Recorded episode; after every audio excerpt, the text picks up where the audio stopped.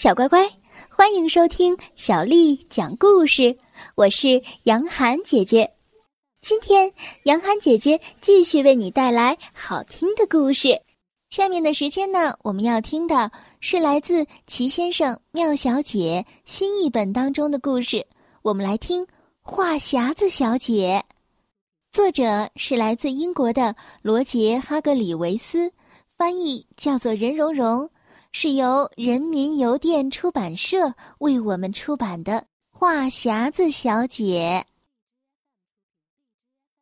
话匣子小姐的话可不是一般的多，她所有的时间都花在了说话上，一天又一天，一周又一周，一月又一月，一年又一年，她的嘴巴从不停下，她还不知道。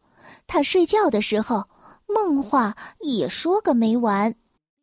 他有一个哥哥，我敢打赌你能猜到他的名字，猜出来了吗？没错，那就是话匣子先生。你们不觉得他长得和话匣子小姐很像吗？他们俩在一块儿的时候，你真的应该听一听他们两个说话。但是你一句话也插不进去，左也插不进去，右也插不进去，哪儿都插不进去。有的人不停的唠叨，能让人的耳朵起茧子；而话匣子先生呢，能让人的两只耳朵都起茧子。他的妹妹更厉害，能让大象的耳朵起茧子。现在我们来讲讲。话匣子小姐找工作的故事。她找到了一份工作，在银行，在快乐王国。星期一早上十点钟，快乐先生散着步来到了快乐镇中心的让您付银行。他拿出了支票本儿，写了一张支票，走到了柜台前。话匣子小姐站在柜台后面。这是他第一天上班，他对快乐先生笑了笑，快乐先生也对他笑了笑。快乐先生高高兴兴地说：“嘿嘿，早上好。”嗯，话匣子小姐深吸了一口气，嗯，这是一年中最好的一个早上，但是没有昨天早上好。我相信明天早上会更好。但是，就星期一的早上来说，这是一个很好的早上。而且，他说啊说啊说啊说啊，直到银行关门了才停下来。快乐先生还是站在那儿，惊讶的张大了嘴巴。他已经在那儿站了好几个小时了。话匣子小姐继续说道：“呃，现在是银行关门的时间，是我回家的时间，所以该对你说一声再见。再次见到你很高兴。”然后他就回家了，留下了可怜的快乐先生。快乐先生一分钱也没有取到。第二天早上，话匣子小姐被开除了。他又找到了一份新的工作，在一家餐厅，吃个饱餐厅。星期二的中午，贪吃先生走进了餐厅，坐在他常常坐的角落的位置上。他总是在星期二的时候来这里吃饭，因为这一天餐厅提供的是加大份的食物。服务员过来请他点菜，贪吃先生问服务员。你今天有什么汤呢？服务员话匣子小姐准备说话了，她对贪吃先生说：“嗯，今天的汤有番茄浓汤，但是我们也供应其他汤，比如菜单上写的牛尾汤、蔬菜汤、鸡丝面汤，还有我们很多的其他的餐前菜。比如说，他说啊说啊说啊说啊，一直说到了半夜。贪吃先生。”坐在那里，听得目瞪口呆。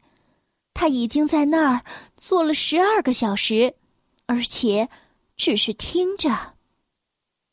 好了，吃个饱，餐厅的关门时间到了，我回家的时间也到了，该对您说声再见了。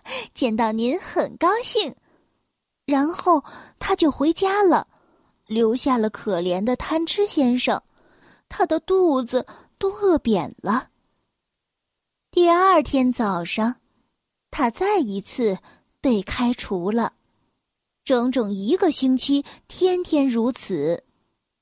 星期四早上，他被帽子店开除了，因为奢华小姐想买一顶新的帽子，可是他没有买到。啊，小姐，我们这里正好有顶帽子适合您，我知道您会喜欢上它的，因为它是粉红色的，而粉红色正是适合您的颜色。他所有的时间都用来说话了，根本没有卖帽子。星期五的早上，他被傲慢先生开除了，丢掉了秘书的工作。傲慢先生是世界上最富有的人。你也许想知道这一点，可是，在话匣子小姐上班那天，可怜的傲慢先生一分钱也没有赚到，不对，是半分钱也没有赚到。傲慢先生，我从来没有在办公室工作过，这不是很令人激动吗？你想喝杯咖啡吗？你是像大家说的那样富有吗？他在所有的时间都在说话。根本没有工作。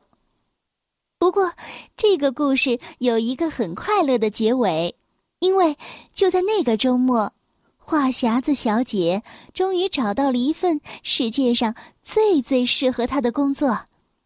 星期六的晚上，话匣子先生正待在唠叨小屋里，他就住在那里。话匣子先生非常的着急。他和阳光小姐已经约好了晚上七点钟见面，可是他的手表停了，他现在不知道时间。于是他决定给电话报时服务台打电话，问一下现在几点了。他拨通了电话，时钟第三次响的时候，就是六点二十五分十五秒。话匣子小姐深深的吸了一口气，滴。滴滴，时钟第三次响的时候，就是六点二十五分二十秒。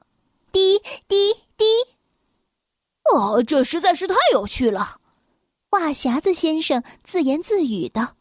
可是这听起来像是我妹妹的声音。小乖乖，今天的故事就为你讲到这儿了。如果你想听到更多的中文或者是英文的原版故事，欢迎添加小丽的微信公众账号。爱读童书，妈妈小丽。接下来又到了我们读诗的时间了。今天为你读的这首诗是刘长卿写的《弹琴》。弹琴，刘长卿。零零七弦上，静听松风寒。古调虽自爱，今人多不弹。弹琴。刘长卿，零零七弦上，静听松风寒。古调虽自爱，今人多不弹。弹琴，刘长卿。零零七弦上，静听松风寒。古调虽自爱，今人多不弹。小乖乖，晚安。